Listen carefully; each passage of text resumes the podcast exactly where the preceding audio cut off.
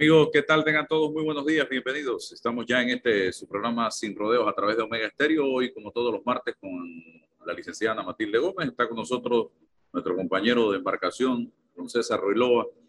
Vamos a tener a Rafael Mezquita en algunos minutos. Usted me avisa, eh, Roberto, y si me puede adelantar rapidito la llamada al profesor Rommel Escarriola por una situación que me acaba de denunciar a través de una llamada que me hizo y que me ha dejado... Eh, no sé, preocupado si esta situación es así. Ojalá la directora de migración, eh, Samira Gozaine, esté eh, en sintonía del programa para que pueda eh, percatarse de esta denuncia que va a hacer el profesor Rommel Escarriola sobre un tema relacionado con el aeropuerto de Tucumán y el área de migración. Bienvenidos todos por su compañía, muchas gracias.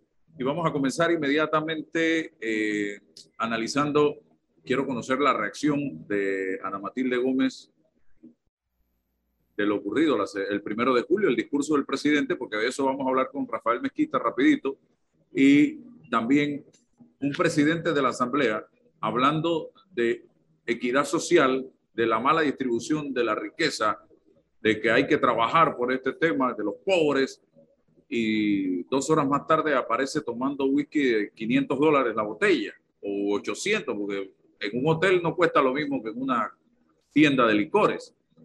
Y adicional, el nivel de desprecio de este grupo de eh, diputados a la sociedad panameña que ante toda la andanada de reacciones que se han generado, y esta es la hora y no ha salido un comunicado, ni siquiera para decir, púdranse, púdranse.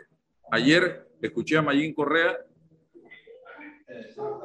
Tengo mis diferencias de criterio con ella, pero eso no me hace dejar de ser periodista equilibrado y tengo que decir que en su curul fue la única diputada, no he escuchado más nada, que hizo un planteamiento exhortando a la directiva de la Asamblea a que se pronunciaran en relación con este tema eh, que ha generado más malestar del que ya existe. Yo voy a usar una palabra, me perdona licenciada y don César, que la voy a sacar del alma y del diccionario de los panameños, el cabreo generalizado que hay actualmente en la población panameña y que lo estamos viendo en diferentes sectores de la sociedad actualmente. Licenciado. sí, buenos días a todos los oyentes. reitero los saludos, Álvaro, César, a Roberto. Mira, yo, el tema de que si toman licor o no toman licor, que si cuesta la botella, no cuesta, cualquiera que lleva 20 años, 15 años ganando 7 mil dólares al mes puede perfectamente pagar eso de su bolsillo y más si lo hicieron de su bolsillo y ellos quieren borrar, ese es su problema. Eso no es lo que yo, lo que uno, lo que pienso yo uno puede cuestionar. Es la desfachatez seguida de un discurso en el que se está pidiendo un cambio de timón. Un discurso en el que se le, el propio presidente de la Asamblea se voltea y le dice al presidente de la República que hay que dar un giro de timón o un cambio de timón. No sé si notaron eso. Entonces, yo me pregunto si la Asamblea también no tiene que dar un giro de timón y mostrar un poco más de solidaridad en momentos en los que la gente resiente lo mínimo, lo mínimo que se haga desde el servicio público. Esa es la, desconexión que a mí me parece que es insultante. El, el desconecte con la realidad. Hay un país que está con brotes sociales a cada, por cada lado, a cada momento, precisamente producto de la insatisfacción de las necesidades más básicas que no están resueltas. Y resulta que en, el país lo que vemos es un grupo de diputados, un grupo de diputados que, no, que está bien, pues quieren celebrar, perfecto, pero ¿por qué hacerlo de una manera que ofenda? No, y se filman y lo sacan luego en las redes sociales. Ellos mismos lo filman. Sí, porque tiene que haber sido alguien que estaba allá adentro. Eso no lo firmó nadie que, que no tuvo, nadie que le contaron. Eso era alguien que estaba allí. Entonces, es no tener esa conexión, esa intuición para comprender que cuando la población está herida, está lastimada, cuando hay crisis de credibilidad, cuando se ha perdido, se ha roto la confianza, todas las actuaciones están bajo la lupa. Todas las actuaciones están bajo la lupa. Así que eh, yo, sé, yo pienso que eso es lo cuestionable. Eh, eh, eso es lo que, lo que es más indignante. ¿Qué, había, ¿Qué hay para celebrar? ¿Qué hay para celebrar si eso no fue un triunfo en una contienda peleada en la que, oh, logramos con mucha articulación política, logramos convencer y conseguimos los votos? Eso se sabía que iban a hacer ellos ya. Además, tienen los votos suficientes para no estar ni siquiera pidiéndole los votos a las otras bancadas. Entonces, no había, pienso yo, no había nada que celebrar. Ni te ganaste la extraordinaria, ni te casaste, ni estás celebrando el 15 años de tu hija. No, simple y sencillamente alcanzaste un, nuevamente la presidencia de la Asamblea. Voy a ejecutar en compañía del otro órgano del Estado, el Ejecutivo, una estrategia de país para sacar al país de la situación en que se encuentra. Vamos a ser austeros, vamos a, eh, vamos a hacer eh, a, controlar el gasto público, vamos a mandar un mensaje de que entre todos podemos echar hacia adelante, pero una cosa es lo que dicen y otra cosa es lo que hacen minutos más tarde, y lo decía Balvin Herrera ayer, por lo menos una disculpa. Y ya hoy un comunicado de la Asamblea no tiene ningún sentido. Eso debió haber salido el mismo eh, domingo en la mañana o el mismo sábado en la noche. Y usted dirá, eh, doctora, que ellos pueden pagarse, pero es que no sabemos si lo pagaron ellos. Bueno, es que en ese trabajo tiene que estar el contralor. Es el, el contralor que estar en eso también, inmediatamente verificar si ahí se dio alguna factura que tuviera nombre de la asamblea o simplemente lo pagaron en su bolsillo. Que eso es lo, esa es la parte que, que es la más fácil de comprobar. La otra es la que tiene que ver con, con esa autorregulación, la autocensura, la autocorrección. Cuando un servidor público hace conexión con su pueblo y entiende que si la gente la está pasando mal, lo mínimo que se espera es que haya una conducta apropiada, una conducta de, oye, ven acá, no vamos a, vamos a ser un poco comedidos, vamos, vamos a demostrar algo de solidaridad. Es que eso es lo mínimo que se pide en momentos difíciles. Oye, tú, cuando se te muere un pariente de un vecino, tú no, tú no eres el que estás de luto, pero tú no haces una fiesta en tu casa con la música a todo volumen si en la casa de al lado se murió alguien. No sé si me explico con el ejemplo. O sea, yo no estoy de, duelo, no es en mi casa que se ha muerto, pero no se me ocurriría poner una música ni hacer una fiesta o ir a invitar al vecino que acaba de perder un familiar, que venga una francachela, por favor. Bueno, de eso se trata. el país está prácticamente en luto no estamos para festejos y para celebraciones. Tenemos la llamada, me avisa Roberto, eh, César eh, Ruilova, ¿quieres emitir algún juicio de la ausencia? Ahí está la llamada y después va usted, don César. Eh, don Romel Carreola, eh, para que nos resuma brevemente lo que pasó en el aeropuerto de Tocumen y cuándo pasó y cómo pasó. Adelante. buenos días a todos y especialmente a usted por darme la oportunidad de manifestar un caso totalmente irregular y que yo considero de violación de derechos humanos. Eh, el domingo eh, yo iba a recibir en mi casa a María Vanessa López Hernández, que venía de turismo y antes de alojarse en un hotel, eh, a través de unos familiares, se decidió entonces que ella tuviera un tiempo en mi casa o se después se trasladara para un hotel mientras tanto ella arreglaba sus asuntos. Y además de otras personas que en realidad no las conozco, pero que sí fueron detenidas en el aeropuerto eh, de Tocumen el domingo. El vuelo tenía que llegar a las 7 de la noche, llegaban a las 7 de la noche y a nosotros eh, nos extrañó porque yo estaba con la tía de ella eh, y demoraron, mm, demoraron mucho tiempo hasta que yo lo logré hablar con uno de los funcionarios de migración y me dijeron que eh, estaban detenidos. Entre eso la persona María eh, Vanessa López Hernández. Claro, a mí y a la tía le preocupó, así que tratamos de mm, que nos explicara el motivo de la em, el motivo de haber sido detenido y no dijeron absolutamente nada. Em, y a las 7, a las 8 de la noche, se recibe una llamada de Colombia donde la abuela de la joven había fallecido. Es decir, la joven estaba detenida con la abuela em, fallecida exactamente en ese mismo momento y la tía también estaba conmigo. Entre eso dice todo lo humanamente posible por contactarme con los miembros de migración y ninguno me quiso atender. Yo le pregunté cuál es la persona responsable para saber cuáles son las causales de detención. Porque cuando se detiene a una persona en un aeropuerto es porque hay algún indicio de que o no está cumpliendo con los reglamentos de entrar correctamente al país o que tiene o viene en algún acto que puede ser ilegal. Eh, y no se me respondió. A las 10 y 15 aproximadamente o 11 de la, de la noche eh, se me manifestó que se me iba a informar y me dicen que estaba detenida y que la iban a regresar al grupo, porque era no solo ella, era un grupo que, disculpe, eh, la otra muchacha era Cristina López y los otros, perdone que conozco los nombres, pero eran varios. Eh, ella se pudo comunicar conmigo, eh, si acaso unos tres o cuatro minutos a través del Internet, porque parece que Migración le permitió usar el Internet y dijo que mm, me preguntó sobre mis documentos. Y dije, ¿cómo no? Yo tengo mi cédula, tengo mi, mi, licencia de conducir, si quiere yo se lo presento eh, y hago la declaración incluso escrita de que ella va a estar en mi casa. Eh, y habían otras personas también eh, que estaban esperando a sus familiares y estaban en la misma condición.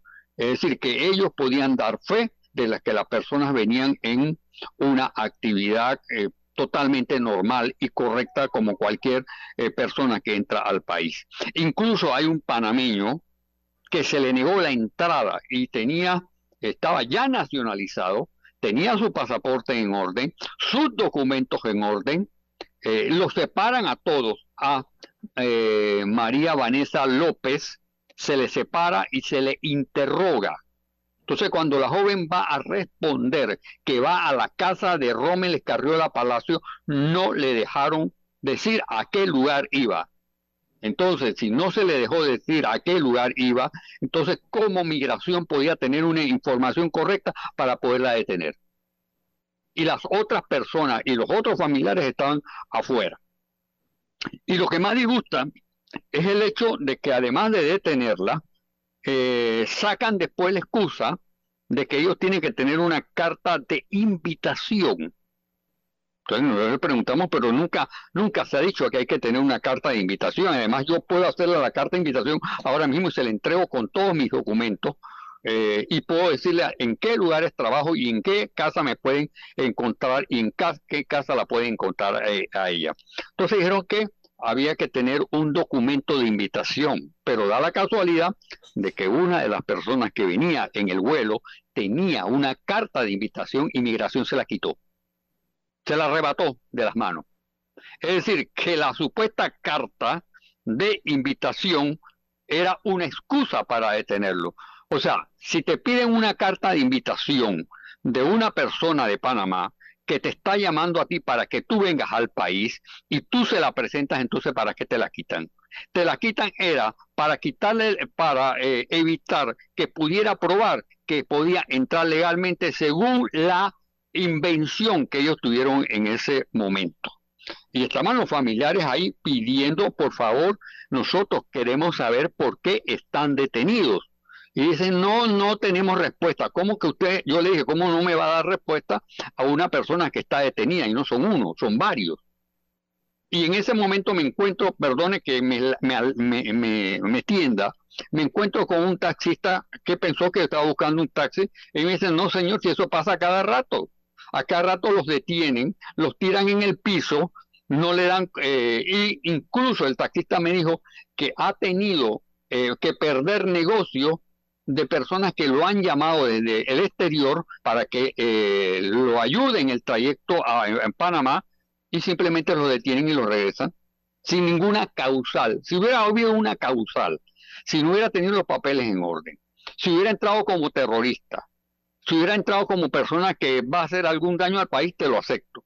Pero no en este momento, eh, Migración no ha presentado ni siquiera la directora eh, ha presentado ningún documento que demuestre que estas personas no podían entrar al país. A las eh, ya 11 de la noche se nos dice que, que eh, la, van a la, van a repatriar en, un vuelo y, el vuelo nunca salió. Después nos dijeron, porque nos quedamos hasta las 2, 3 de la mañana. Y como en la mañana volvimos a, hacer la comunicación con ellos por celular con las personas que estaban detenidas y se nos van a mandar a la una de la tarde. Bueno, nosotros contentos porque la, por lo menos ya tenemos la seguridad, no los enviaron a la una de la tarde. Después vuelvo yo a llamarlo y me dicen, no, nos van a enviar a nuestros lugares, a nuestros países a las 3 de la tarde y no los enviaron a las 3 de la tarde. Entonces yo lo que tuve que hacer es eh, mandar por Facebook toda esta información y la estoy dando a conocer por, una por varias razones. Porque hay un manejo ilegal no puedes detener a ningún, claro, puedes detener a una persona que se considera que puede ser, y además esto ya yo lo he consultado con varios abogados, y los abogados me han informado que esta es una detención totalmente ilegal de migración, porque yo creo, perdóneme, Álvaro Alvarado, cuando tú detienes a una persona por mucho tiempo, ¿qué estás buscando? Si no tienes prueba. Por favor, estás buscando más. Y no quería decir esta palabra y no la he mencionado, pero la tengo que mencionar ahora. Y resulta ser que después de las 3 de la tarde, no, el vuelo no sale y todavía están ahí. Y yo le dije, comieron, me dicen, no, no, no, no hemos comido desde el día anterior. Y yo tengo la foto donde están tirados en el piso en el aeropuerto, eh, em, sin ningún tipo de, eh, de atención eh, que debe, en este momento, si te detienen, tienen que tener una mínima atención con las personas que están detenidas. Eso se llama violación de derechos humanos. Migración está cometiendo violaciones de derechos humanos porque están deteniendo a las personas sin causales reales, porque tuviste tiempo para investigarla, Además, cuando la joven que va a mi casa declara que va a la casa de Rommel Escarriola, cuando va a mencionar eso, la agarran, no la dejan hablar y la separan. Entonces, ayer yo me tuve que entonces que mandar eh, esta información para Facebook y después como a las 7 de la noche me enteré que estaban siendo repatriados para su lugar. Yo considero, Álvaro Alvarado, y me disculpa que me extienda un poco, pero yo creo que en cada país nosotros mantenemos relaciones diplomáticas correctas con Colombia y con los diferentes países de América Latina, pues son eh, relaciones cordiales y diplomáticas. Y cualquier panameño puede entrar a Colombia, a cualquier otro país sin ningún problema. Eh, y eh, lo que sucede ahora mismo es que los funcionarios de migración y yo no le estoy echando tanto la culpa a, a, Gozaine, porque quizá Gozaine no puede estar sabiendo lo que sus funcionarios están haciendo. Yo pedí a las 12 de la en la noche hablar con los funcionarios responsables para que me dieran una explicación a mí y a todas las personas, a los familiares de las personas que estaban detenidas y se nos llegó eh, información. ¿Por qué se nos va a negar una información que eh, nosotros necesitamos para saber qué podemos hacer? Porque si hay que buscar un abogado, bueno, yo busco un abogado en ese momento en la noche, pero decirme que no me vas a decir y me vas a decir que después necesitas una carta de invitación y el muchacho muestra la carta de invitación y se la quitan. Este, le están quitando la prueba de que puede entrar legalmente. Y hasta el día de hoy, hasta el momento de hoy, Migración no ha explicado el momento de esa detención. Y eso lo está haciendo migración durante mucho tiempo y actuando ilegalmente. Y le voy a decir una cosa a la gente de migración. Eso es violación de derechos humanos, es una detención ilegal porque no probaste nada. Y, ah, la muchacha, ¿usted sabe lo que le dijeron a la muchacha que, que iba a llegar a mi casa? Cuando la estaban montando en el avión, le hicieron, le dijeron, ¿sabe lo que le dijeron? Puede regresar usted al día siguiente. Si la están montando en el avión para que se vaya, pero puede entonces regresar el día siguiente después que ya yo había hecho el escándalo. Porque si yo no hago este escándalo de lo que está pasando en migración de la forma ilegal, irresponsable, sin ningún tipo de ética profesional, de un manejo totalmente irregular, y, esto es serio, ¿ah? Esto, esto es violación de derechos humanos que puede haber incluso hasta una demanda de las personas que fueron extraditadas fuera de este país. Bueno, gracias, profesora Carriola. Su mensaje ha sido alto y claro. Eh, vamos a conectarnos para ver si mañana tenemos la posición de migración a través de la directora Samira Gozaine en relación con esta denuncia que usted ha hecho formalmente a través de este medio de comunicación y en las redes sociales. Gracias, don profesor Escarriola. Cómo no, saludo. Bien. Gracias. Eh, vamos ahora, don César, con nuestro amigo don Rafael Mezquita, a quien le damos la más cordial de las bienvenidas para un resumen y también preguntas relacionadas con eh, el discurso del presidente y los tres años de gobierno del presidente Laurentino Cortizo. Le doy la palabra a don César Reloj y la bienvenida a Rafael Mezquita. Gracias. Buenos días Álvaro, buenos días doctora Matilde, don Rafael Mezquita. Estamos pendientes para una invitación en la Vía de los Santos, ya usted tiene las coordenadas. Eh, Rafael, primero, eh, hacer un balance porque sí quiero generar un contexto de esto. Por lo menos ayer escuchaba, leía que en Argentina hay una crisis de gobernabilidad extraordinaria. Los argentinos están em, negociando con, lo, con el Fondo Monetario Internacional y precisamente le dan de baja al ministro de Economía. Hay una eh, lucha interna entre el presidente Fernández y la vicepresidenta Kirchner. Están matando gobernabilidad en un contexto eh, eh, tan delicado como la renegociación de, la cartera de la, de la, deuda.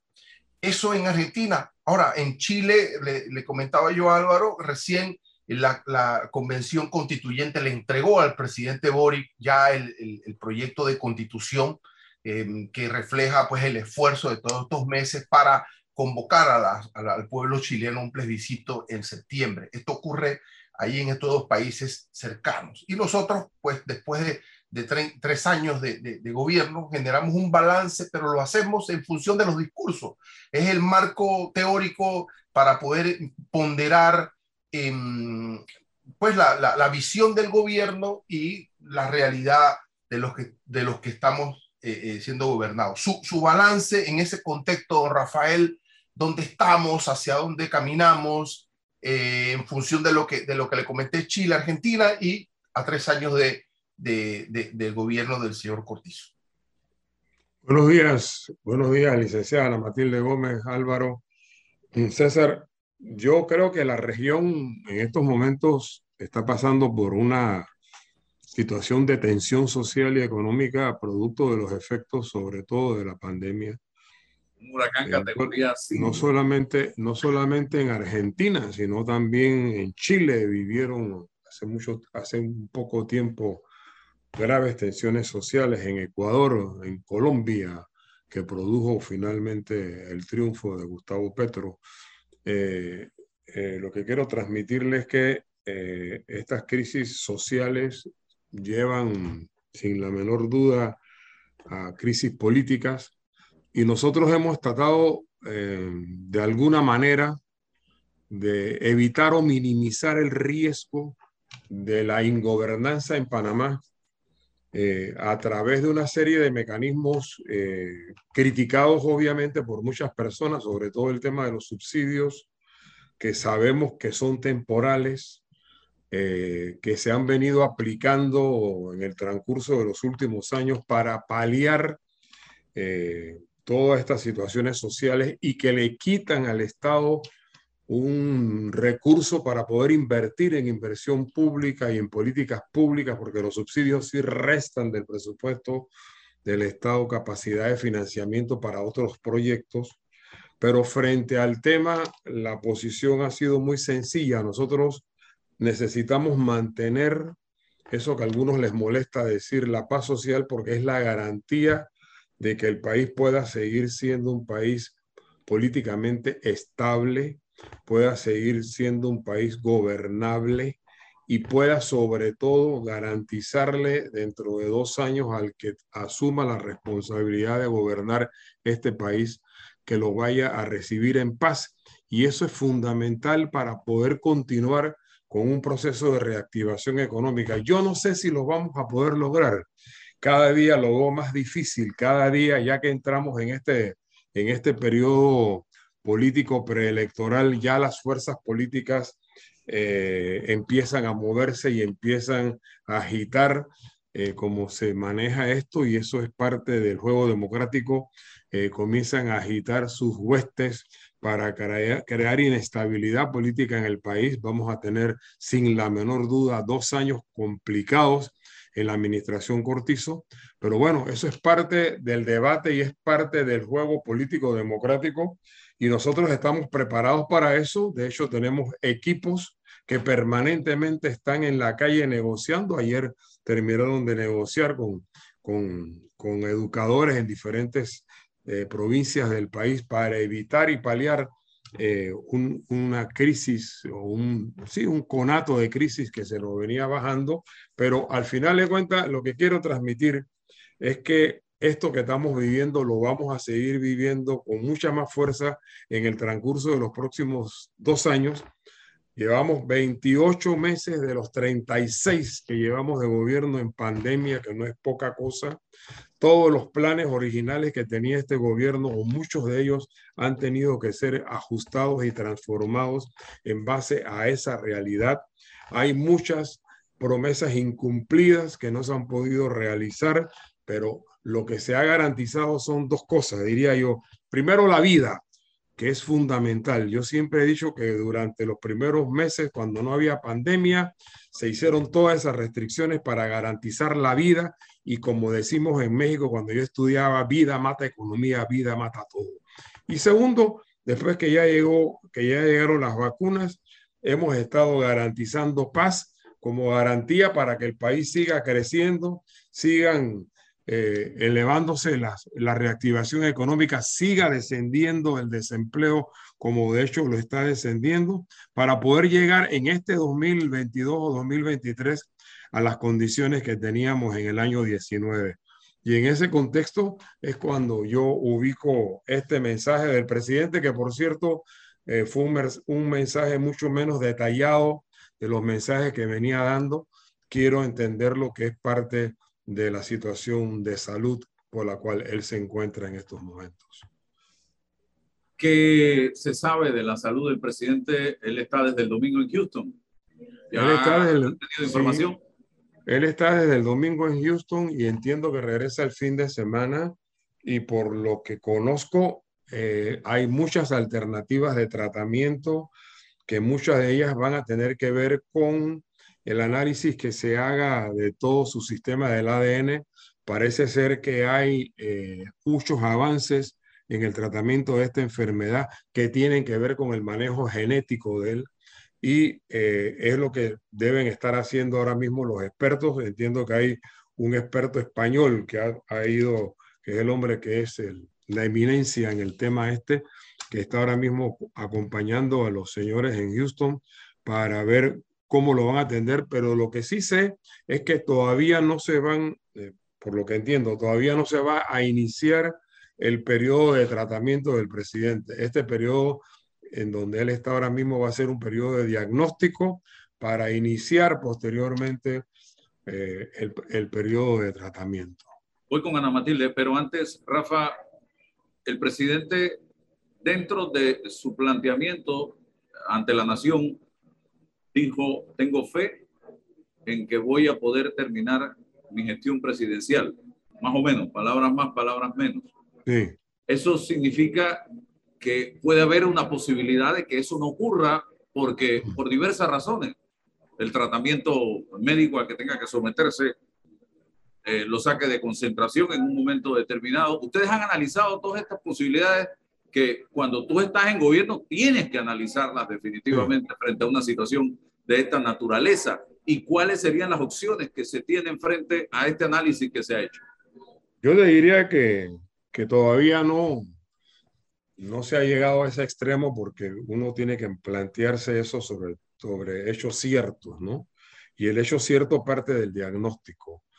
Y del diagnóstico viene entonces la forma en que se va a atender su enfermedad y la forma en que se va a atender su enfermedad entonces determinará los tiempos que él va a poder estar trabajando permanentemente y los tiempos que se va a tener que apartar, si acaso, de la gestión presidencial.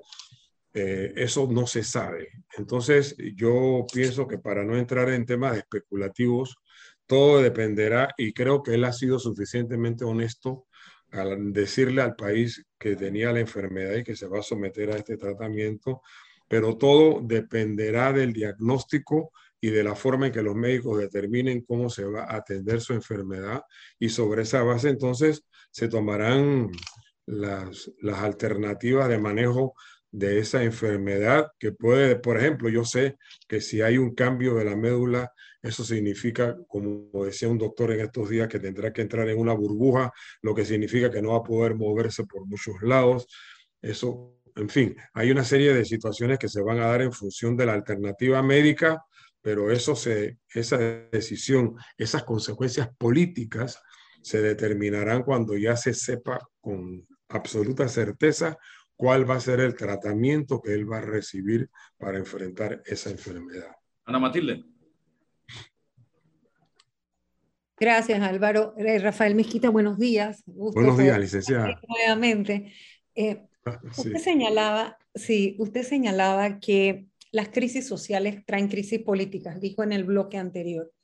Yo me pregunto si no es al revés. Yo creo que el gobierno está enfrentando una crisis de gobernabilidad. Y mm. esa crisis de gobernabilidad viene hace ratito mm. porque se ha perdido credibilidad. Ha habido actuaciones que en el, a lo largo de los tres años no se explicaron oportunamente ni hubo respuesta inmediata que permitieran sostener ese hilo conductor para la gobernabilidad que se llama confianza. Y en ese deterioro, esa pérdida de la confianza, se golpeó seriamente la credibilidad. Entonces, cuando quien, yo siempre repito esta frase, cuando el que está arriba no manda y el que está abajo no obedece, se corta la comunicación y los interlocutores políticos, a mi juicio, en este gobierno han estado cada uno por su lado.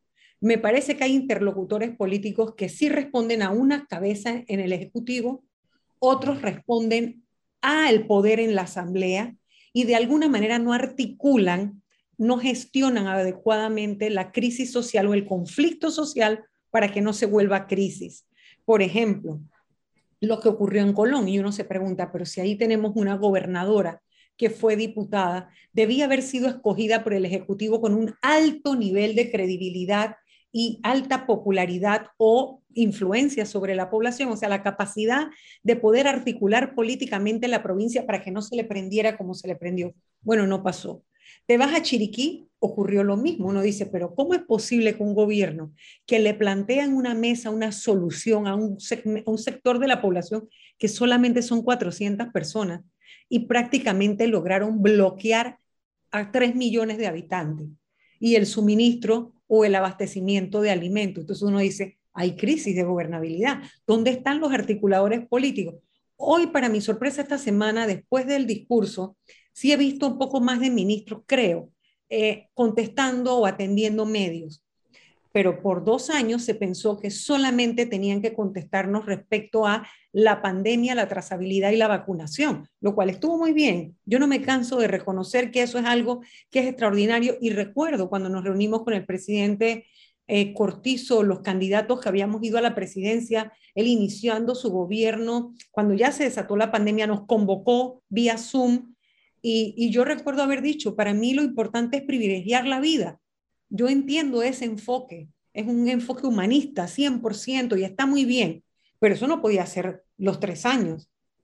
Entonces, la pregunta concreta, ¿tú no crees que ha habido un abandono del presidente en su visión? que ha habido otros miembros del gabinete que andan por su cuenta, andan como al garete, hace, o sea, no, no tienen la posibilidad de conectarse y ya uno a tres años no le puede aceptar al presidente, digo, guardada toda la, la, solidaridad que uno puede guardar por el tema de su condición de salud. Eso lo he dicho reiteradas veces, por eso no lo, no lo menciono ahora, ¿no? Voy a, la, parte política uno diría que ya el presidente tenía que haber hecho cambios en ese gabinete que le ayudara a dirigir, por lo menos a aplacar en algo esa crisis de confianza, esa, esa falta de confianza que ha llevado a la crisis de gobernabilidad por la falta de credibilidad.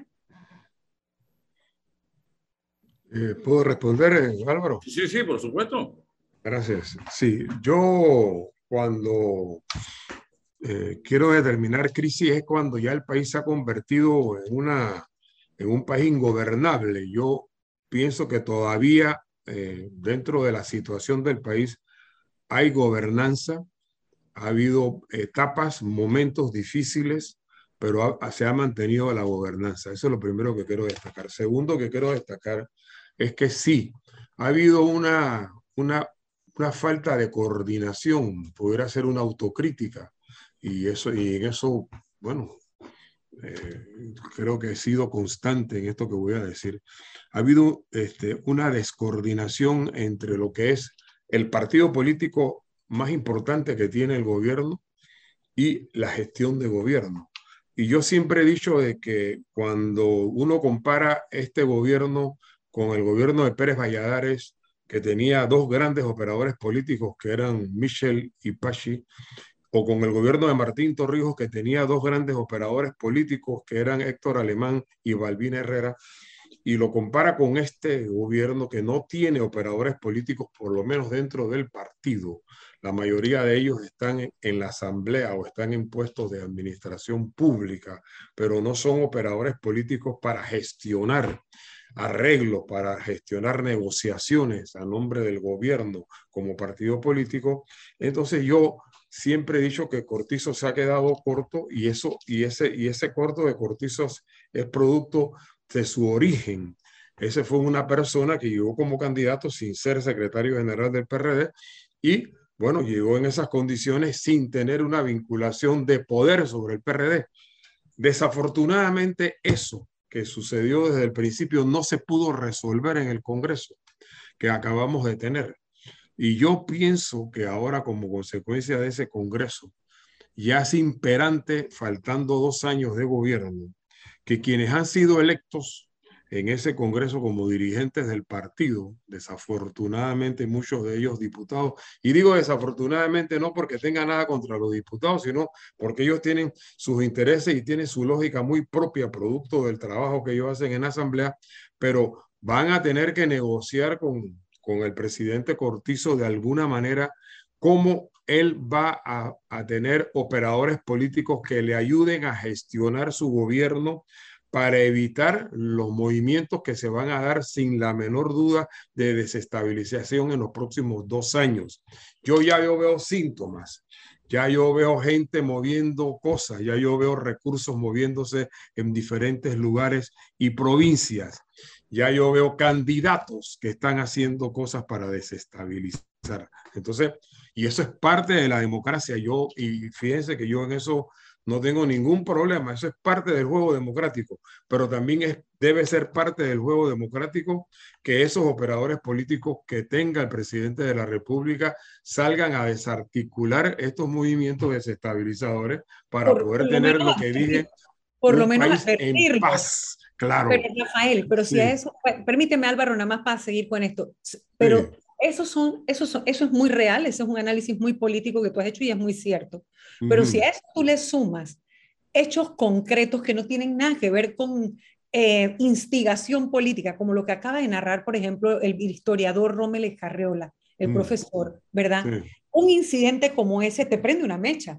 Obviamente. ¿verdad? Si, una persona con menos razonabilidad de lo que él ha hecho, hombre, él trató de ir a las instancias, trató de consultar con un abogado, trata de hablar con la directora, nadie lo atiende, bueno, se va a los medios y denuncia, bueno, él está siguiendo los pasos propios de una persona civilizada, una persona que tiene un proceso de socialización cultural que le permite entender los mecanismos. Pero otra persona que arma, se te prende el aeropuerto. Por supuesto.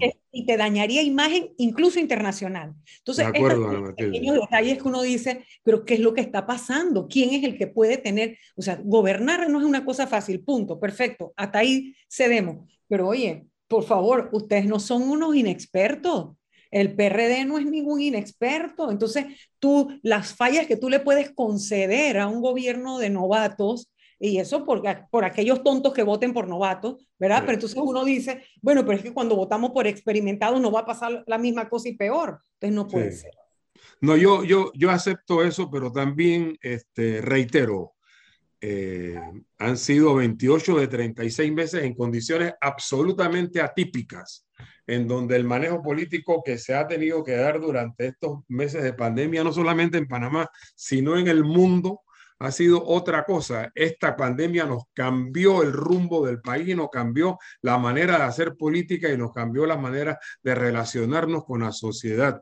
Pero lo que no le cambió fue el chip de entender que para poder gobernar en medio de tormentas se necesita transparencia. De acuerdo. Transparencia. Y creo que el mensaje del presidente de la República en ese sentido me, me llamó mucho la atención que por primera vez, quiero destacarlo, destaca todo un capítulo de transparencia que fue el primer capítulo que destacó de su, que su discurso, en donde él estableció una serie de medidas de, de, de, de de informaciones que se han dado en el país de acuerdo al manejo de los recursos de la pandemia. Él eh, dio con detalle todos los, los, eh, todas las, eh, las rendiciones de cuenta que se han hecho de cada una de las instituciones al respecto de esto, pero sin duda ha habido, y tengo que aceptarlo, ha habido manejos en, algunas, en, en, en algunas ocasiones que no fueron los más adecuados para administrar crisis que se pudieron haber evitado con mejores manejos políticos. Rafa, por un lado, el tema político, pero por el otro lado, te habla una persona que tiene por qué saber de comunicación con 35 años en el ejercicio del periodismo o más. Hay fallas grandes en materia de comunicación eh, en el gobierno crítica que le hicimos al gobierno pasado de Varela y al gobierno de Martinelli también. El tema de la comunicación y la centralización de la comunicación cuando la comunicación es algo que debe estar totalmente descentralizado. Cada ministerio debiera tener su estrategia de comunicación y mantener informado al país de lo que está sucediendo. Hay mucha comunicación de reacción y eso no es bueno en un gobierno. Es difícil acceder a la gente que maneja la comunicación en el gobierno y tener información en tiempo preciso, porque los, nosotros demandamos comunicación para que la gente la tenga. Y no, no hay, no hay, Rafa, te lo digo con total franqueza, hay un problema que resolver allí y eso puede estar afectando también. Por el otro lado, ya sabemos lo que pasó en estos tres años de gobierno. Pero el país en este momento necesita saber cómo papá gobierno le va a hacer frente a los graves problemas que tenemos hoy día y que se pueden resumir en, y que algunos no tienen nada que ver con Panamá, pero que otros gobiernos están haciendo, ¿no? El tema del combustible, el tema de los medicamentos, el tema de los huecos en las calles, el tema del desempleo, el tema del alto costo de la vida que nos está golpeando, pero con todo, y la gente percibe que el gobierno no está en este momento dando muestras de un verdadero control del gasto público cuando ven que se le aprueban 10 millones de dólares a la rectora de la UNACHI hace poco, o que no sé cuántos millones para la asamblea, o los diputados hablando de inequidad social y chupando Macallan de 500, 600, no sé cuántos eh, dólares. Entonces la gente dice, ¿de qué austeridad o de qué control del gasto me estás hablando? ¿O de qué inequidad social? Si mira este escenario, lo que hago con las manos lo destruyo con los pies a los minutos. Y le eh, agrego uno, Álvaro, y le agrego uno para que Rafael conteste. Y en un país con problemas de recaudación y altos niveles de endeudamiento, todavía tú no nos has mostrado las cifras que sustenten la exoneración a un grupo privilegiado en materia de estímulo o incentivo al turismo. Bueno, yo pudiera contestarles a cada uno de sus interrogantes.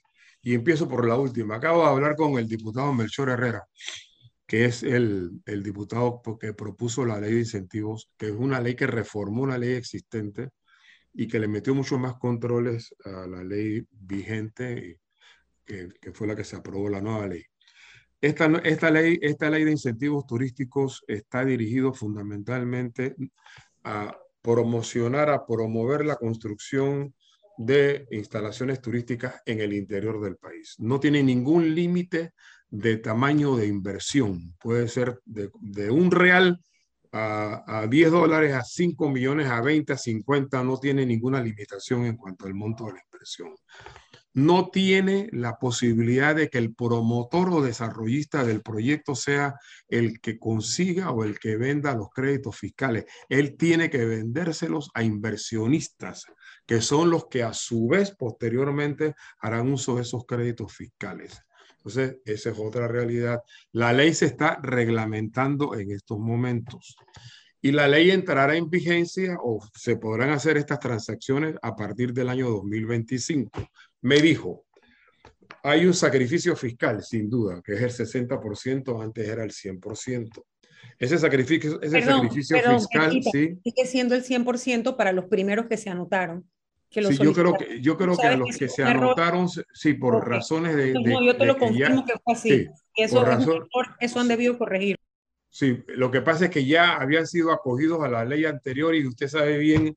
No, no, no importa, eso tenía remedio. Eso le, jurídicamente tiene remedio. Usted sabe bien que en este país la seguridad jurídica es un, es un tabú, pero bueno, yo lo que, lo que quiero informarles es que eh, esta nueva ley le va, a, le va a permitir, sobre todo, a muchos inversionistas desarrollar proyectos en el interior del país. Y me decía el diputado Melchor Herrera, y es más, le digo, don Álvaro, que lo invite, él está dispuesto a venir a dar detalles sobre esta ley de incentivos fiscales.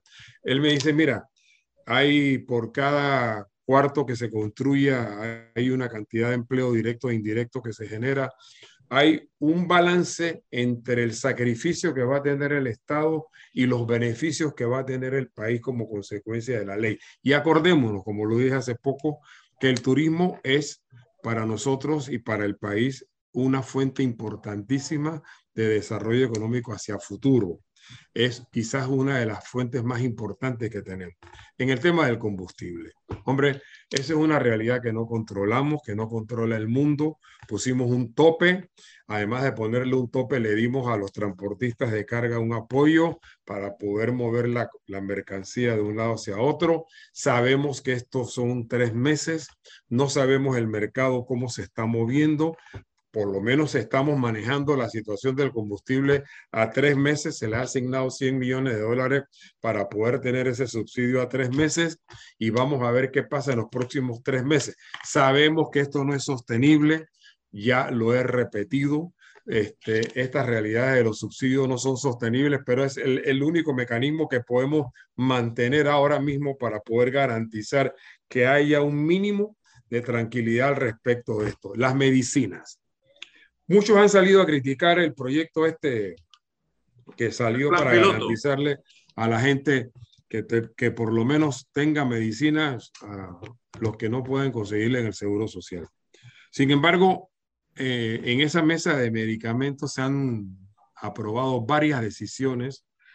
No solo, esta fue la última, han habido tres o cuatro decisiones anteriores. Hay una hay una decisión que se aprobó vinculada al tema del desabastecimiento crítico que le permite a la Caja del Seguro Social y al Ministerio de Salud poder comprar a nivel internacional cuando no pueden lograr que a, través de cotizaciones locales haya eh, propuestas para comprar localmente. Y hay en el camino una reforma a la ley que va a permitir generar mayor competencia, que es lo que se necesita para poder romper el oligopolio. Pero además de eso, hay algo que dijo el presidente Cristiano Adames el día de su mensaje a la nación.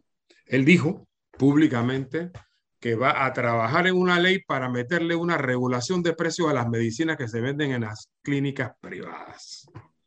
Yo estoy a la espera que el, que el, que el, que el, que el presidente de la Asamblea cumpla con ese compromiso. Yo sé lo que va a significar regulación de precios, yo sé lo que la, yo sé la reacción que se va a producir en muchas de las farmacias privadas, porque ustedes bien saben que cuando hay regulación de precios, inmediatamente viene la política de los oligopolios de desabastecer el mercado para decir que no hay, por razones del, del control de precios, abastecimiento de medicina, de medicina.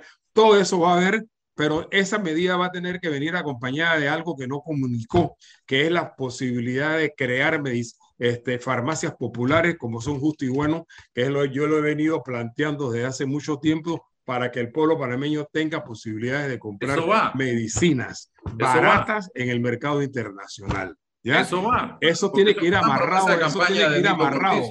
Sí, eso tiene que ir amarrado. La, las farmacias populares con el control de precios. Porque si no, te vienen y te chantajean por la vida del Farmacias populares y mercados periféricos. Eso era la solución desde el inicio. farmacias populares privadas, porque nosotros en el gobierno de Martín pusimos con las farmacias con Pita, que lo hicimos con Rosario Turner. Ella y yo nos metimos a hacer eso, pero lo hicimos dentro del Ministerio de Salud. Y lo primero que hizo Ricardo Martinelli cuando llegó a su ministerio, al gobierno, fue cerrar las farmacias con pita, porque eran farmacias, eran farmacias, eran farmacias del Estado. lo que hay que hacer son farmacias privadas de precios populares. Le hacían competencia, ¿no? claro. eso fue una democracia, por favor, eso no hay, comparación. No, le hago la pregunta si eso de las farmacias va y se lo pregunto porque yo le pregunté la semana pasada, César, a la directora de farmacia y droga, el, la, la, doctora Lao, y me dio a entender como que ya no, porque los centros de salud todos están llenos de medicamentos. Y me dice yo, cuando hablo de farmacias populares, estoy hablando de farmacias privadas, que, no, son, que no es lo mismo, sí, que, mm. tiene que tiene que ser el complemento, de verdad, tiene que ser el complemento del control de precios. Porque si tú metes un control de precios, las grandes farmacias privadas que hay en Panamá te van a desabastecer.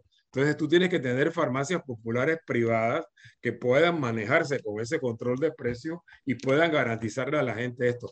Esta pelea no es fácil, Álvaro. Ana Matilde, ustedes bien saben que aquí hay intereses demasiado grandes detrás de esto, que han tenido 50, 60 millones, digo, 50, 60 años controlando este oligopolio. Pero bueno, es una pelea que hay que dar porque Álvaro, tú eres testigo, yo te leo todos los días de la inmensa lista y de la inmensa diferencia de precios que hay entre los medicamentos en Panamá y cualquier otro país, sobre todo de Europa, Turquía, que son muchas de las mm. referencias que tú haces. además, si no lo hace un gobierno de corte socialdemócrata, ¿quién lo va a hacer? O sea, ¿qué esperanza nos queda? Ustedes tienen una responsabilidad histórica al haber claro en eso, de volver a gobernar por el Y créeme que yo personalmente seré y soy uno de los que estoy más metido en eso para garantizar que ese tema, al final de cuentas, también es un tema personal. Ya yo veo como, como usted, yo tengo un buen amigo que murió hace poco que se llama el doctor Orville Gooding.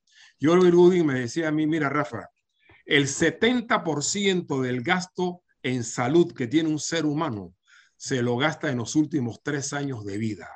O sea, los seres humanos gastamos en medicinas, en, en hospitales, en médicos. El 70% de lo que nos gastamos toda la vida, lo gastamos en los últimos tres años de vida. Eso significa que... Y además, la demanda de medicamentos surge en el momento en que tú te pauperizas por tu jubilación, porque inmediatamente que te jubilas, tus ingresos caen un 60% y es cuando tienes más consumo de lo que más cuesta, que es medicamento. Yo, y, eso que tú acabas de decir es la gran verdad. Yo en, en, en mi jubilación el mayor porcentaje de gastos que tengo yo después de la comida son las medicinas, que me están matando. Yo soy un diabético y tengo que estar comprando muchas medicinas que no venden en el seguro y me tienen y si el muerto ahora mismo. Que es un piano, un tractor, le cuesta luchar contra el interés de 10, 12 empresas. Imagínese el pueblo. Sí, señor. Don César, Bien, aquí se, mencionó el concepto de crisis de gobernabilidad. Eso presupone una crisis de la democracia liberal o democracia representativa. Y ese concepto requiere de un esfuerzo, un esfuerzo reflexivo de mayor alcance, porque es un asunto estructural de la política, no coyuntural. Pero parece que confundimos cuando pretendemos avanzar con el análisis estructural de fondo entonces empezamos a tratar de ver cómo resolvemos los problemas coyunturales de medicamento, de combustible, de tal cosa. O sea, hay una confusión entre lo coyuntural y lo estructural. Y, creo que no nos va a llevar a buen puerto porque sí, queremos que los problemas diarios se resuelvan, pero ¿cómo analizamos el problema mayor, que es el problema del sistema o de las formas del líder político dentro del sistema que tiene? Entonces, ¿qué está ocurriendo aquí en materia de crisis de democracia representativa? A mí me parece que nuestros gobernantes de, de hoy nos han percatado que la fórmula de la comunicación política, no de ellos, no, no, no, de el gobernado cambió. Ya no es el, ya no es el mismo pueblo de hace 30 años que no se enteraba de los eventos y de los hechos. Ahora hay un pueblo que con la estructura informativa, con la revolución tecnológica, no solamente se entera, se informa de los hechos y de manera inmediata, sino que participa, es actor y exige de manera inmediata, le exige, porque hay una comunicación horizontal al gobernante que se resuelvan sus intereses de forma pronta e inmediata. Y parece que eso como que no se ha entendido todavía. Eh, no, no, puedes vivir y pretender vivir en el oscurantismo, ni tampoco te va a ayudar las rencillas cotidianas o el culto al ombligo. O sea, usted tiene que resolverle porque la demanda está inmediata. La gente te está diciendo, tómate un Macallan, pero es que ya te lo están capitalizando y, y, tú tienes que reaccionar. Y eso como por el Macallan, pero, pero en todo, Rafael. Entonces, ¿cómo, ¿cómo miramos el problema de la, de la democracia representativa si eso que nos representa no han entendido la nueva dimensión, la nueva sociedad, el nuevo Estado? Todavía no discuten si el Estado debe ser garante, el Estado debe ser supervisor o el Estado debe ser protector. Son definiciones estructurales del siglo XXI en el que la organización política debe por lo menos asumir una postura y, redefinir hacia dónde vamos. O sea, no, no sé si es un problema de noción de actualización sobre la sociedad, lo que está ocurriendo en la sociedad en materia de información, de comunicación y de cultura política. Eso creo ah. yo que no está entendido y no se responde en función de esa realidad. Sí, cada cinco años este país tiene la posibilidad de renovar a sus figuras políticas y, y eso lo vamos a tener en el año 2024. Yo no tengo la menor duda de que la, de las elecciones del 2024 nos van a traer una renovación importante, no solamente en los políticos, sino en la forma de hacer política por muchas de las razones que acabas de decir. Eh, eh, y yo pienso que eso se va a dar y que afortunadamente tendremos la oportunidad de poder entrar entonces posteriormente a decirle al país cómo vamos a cambiar eh, las estructuras políticas en este país para poder enfrentar la crisis de gobernabilidad que ya nos viene pegando hace mucho tiempo. Mira, en este tema del bendito, de la bendita botella, eso que dices tú, de la, botella de whisky. Yo le, leí unos, unos, días, unas horas antes al presidente de la Asamblea hablar de hartazgo social.